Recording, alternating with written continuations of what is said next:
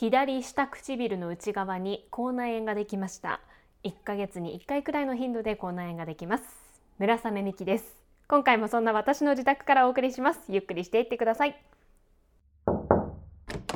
インドアナウンサー村雨美希のおうち時間。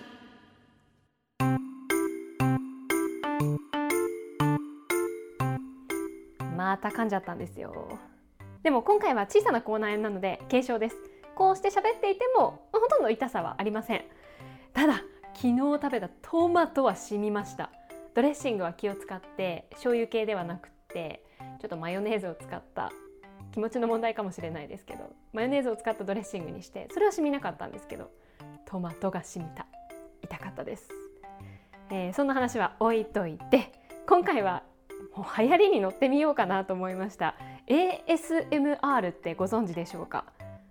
オートノマスセンサリーメリディアンレスポンスっていう英語の略なんですけど直訳すると自律感覚絶頂反応すごいですよね。要はその音やあとは視覚聴覚や視覚を刺激されることで起こる人にとって心地いい反応や感覚のことを言うそうで SNS でもこの ASMR 関連の動画っていろいろなジャンルのものがあって例えば雨の音焚き火の音、まあ、自然系の音だったりとか料理の音で一番多いのが咀嚼音ものを食べた時の例えばカリカリとかシャリシャリとかそういう咀嚼音。このポッドキャストも音のメディアなのでやってみようと思いまして、まあ、ただその AS あ今 LINE が来ました。ピロリンって。聞こえましたか？携帯の音切るの忘れました。えー、何でしたっけ？あそう。ASMR の食べ物をね買ってきて食べるのもいいかなと思ったんですけど今回はせっかくだから ASMR のグミを自分で作ってみようと思います。便利なものが売ってるんですよ。100円ショップでグミミックス粉っていうのが売っていてまあグミなのでねゼラチンを溶かせばいいんだと思うんですけどせっかくこういうものがあるのでこれ使ってみようかなと思って。レンジで簡単。水だけで作れる。アップル味のグミミックス粉ですっていう。これダイソーで売ってたんですけど。これを使ってみたいと思います。作り方は。簡単ですね。水とこの粉を混ぜて電子レンジで加熱して容器に入れて固めるだけ。作っていきます。まずは耐熱の容器にこの粉と水を入れます。作りながら。今日は回覧板でちょっと生ゴミについて グミ作りながら話す、ね、話題じゃないかもしれないんですけど生ゴミについてお話をしようかなと思います。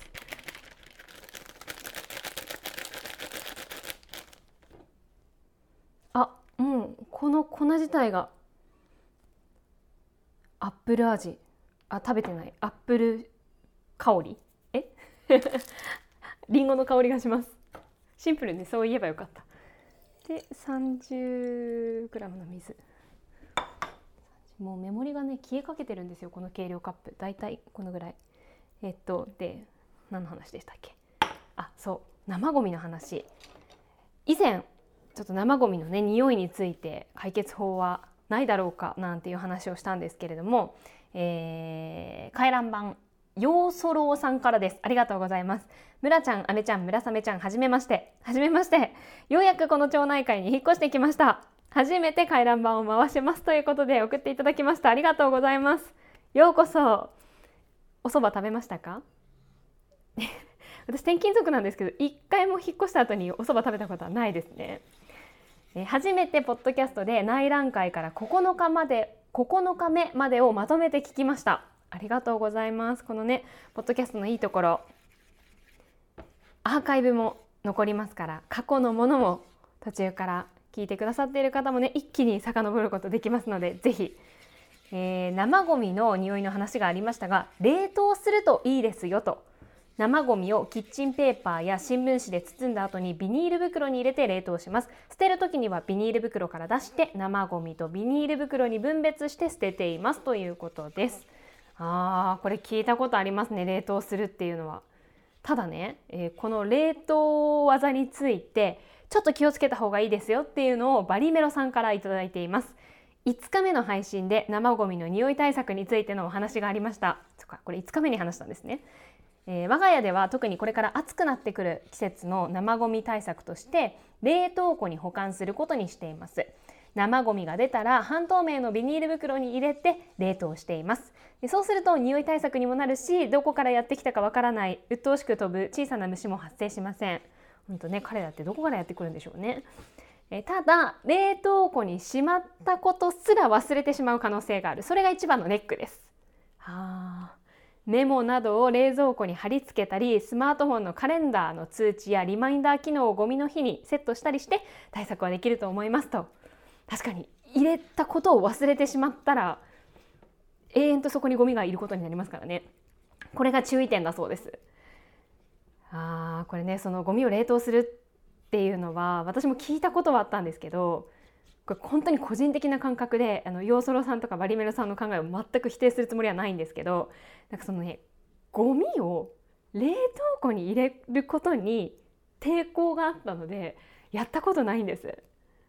でも確かにお二人のお話を聞いてさっきまでね野菜室とか冷蔵庫にあったものだからいいのかもしれないと思って今年の夏はやってみようかな。やったことないんですよね。ちょっと試してみようかなと思いました。ありがとうございます。あとその生ゴミの対策についてこんなアイデアもいただいています。立てば芍薬さんからです。ありがとうございます。私は生ゴミは食パンのは食パンの入っていた袋に入れています。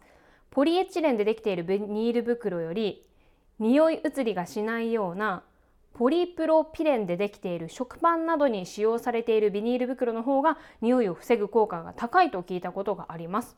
ということで、まあ、食パンを食べた後にはそれを捨てずに取っておいて生ゴミを捨てる時の袋にしているそうです。へえこういうアイデアもあるんですね。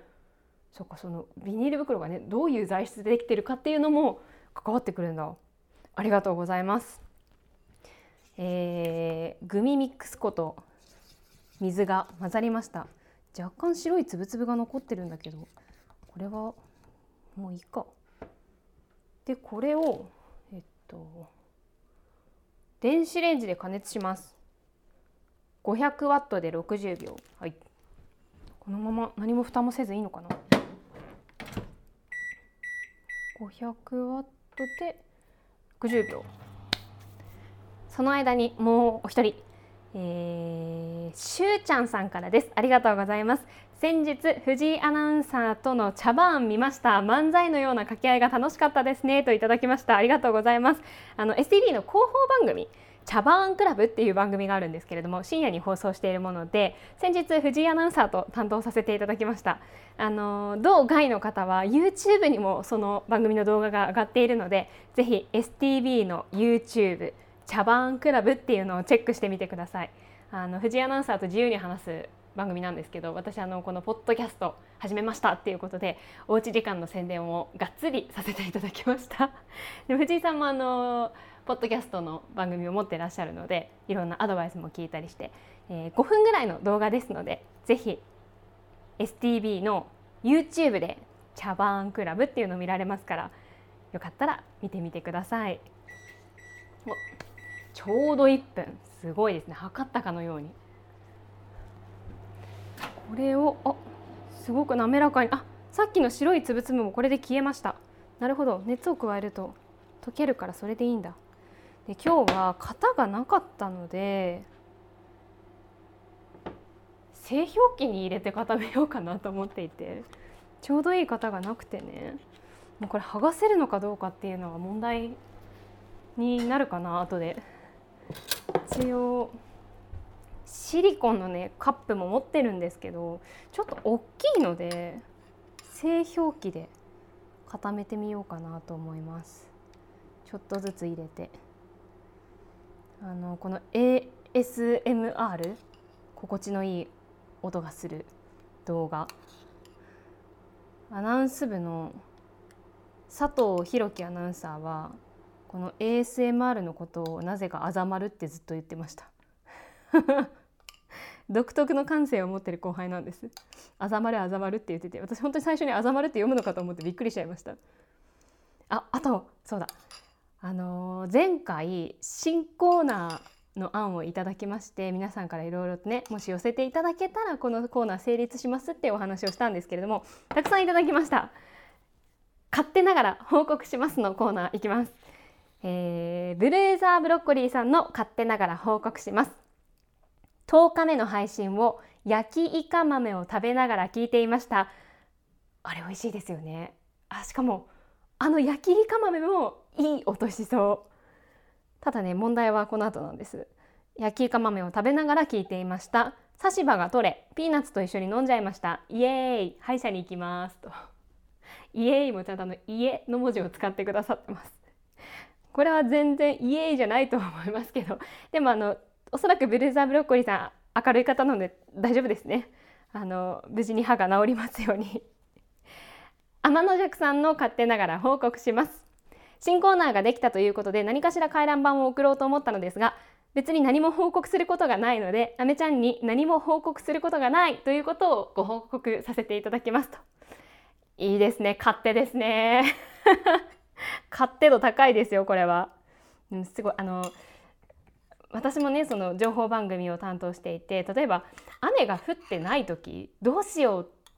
雨の情報本当は伝えたかったのにっていう気持ちになっちゃうんですけどでも雨が降ってないよっていうのも情報だよって先輩に教えていただいて。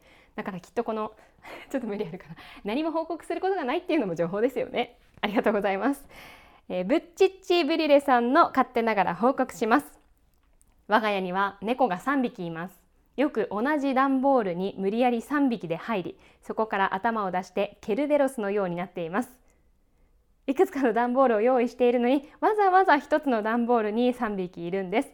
3匹一緒のぎゅうぎゅう詰めを見ていると平和だなと思います。かわいい。見てみたいですね。動物って癒されますよね。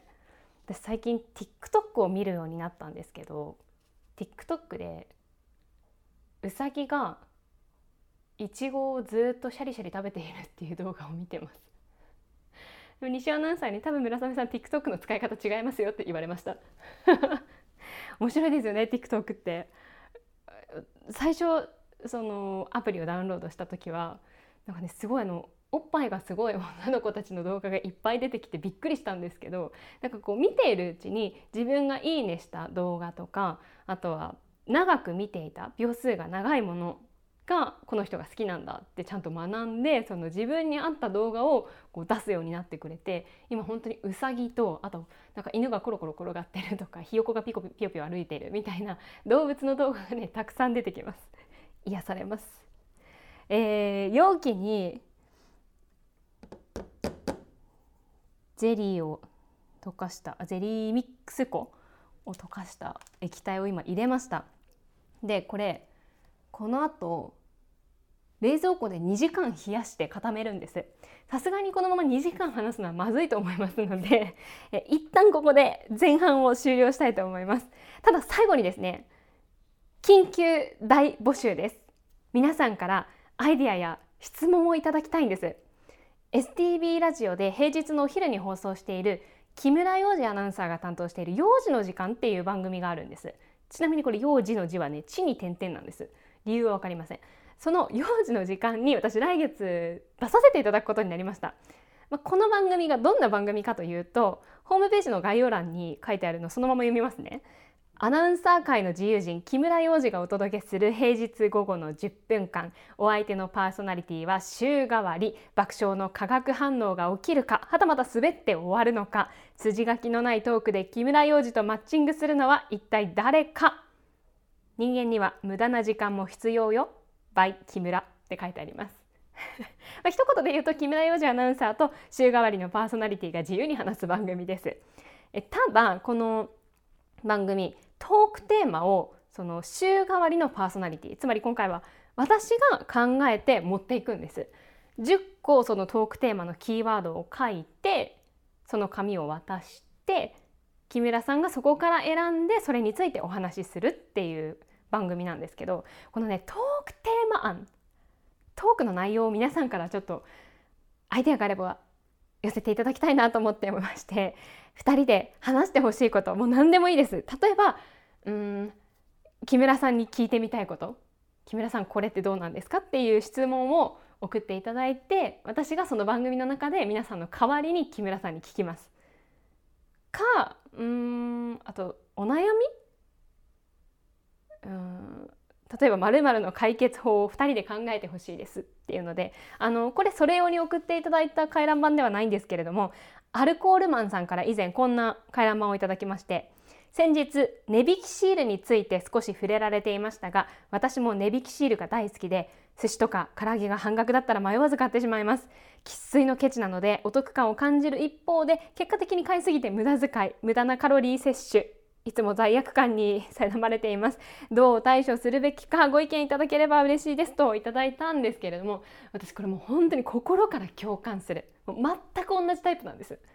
だからねこのどう対処するべきか私も知りたい。わからなくってえー、これどうしようってって思って読めていなかった回覧板なんですけれども、まあ、こういうね悩みを送っていただいて私とユージさんで、えー、解決策答えが出るかは分かりませんけれどもそこは保証できないんですがお話ししたいと思います。それでもよければぜひ送ってください。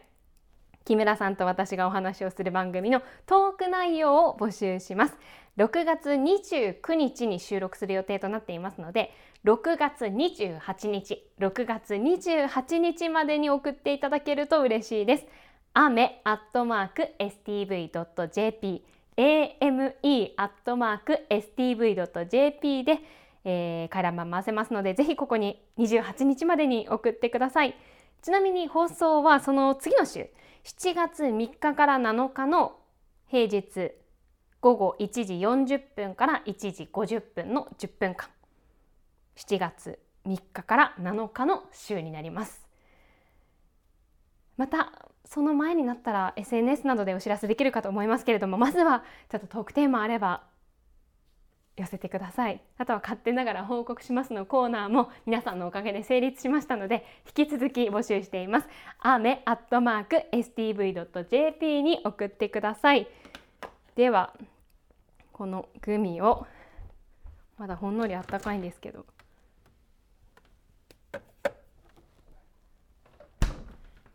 冷蔵庫に入れました。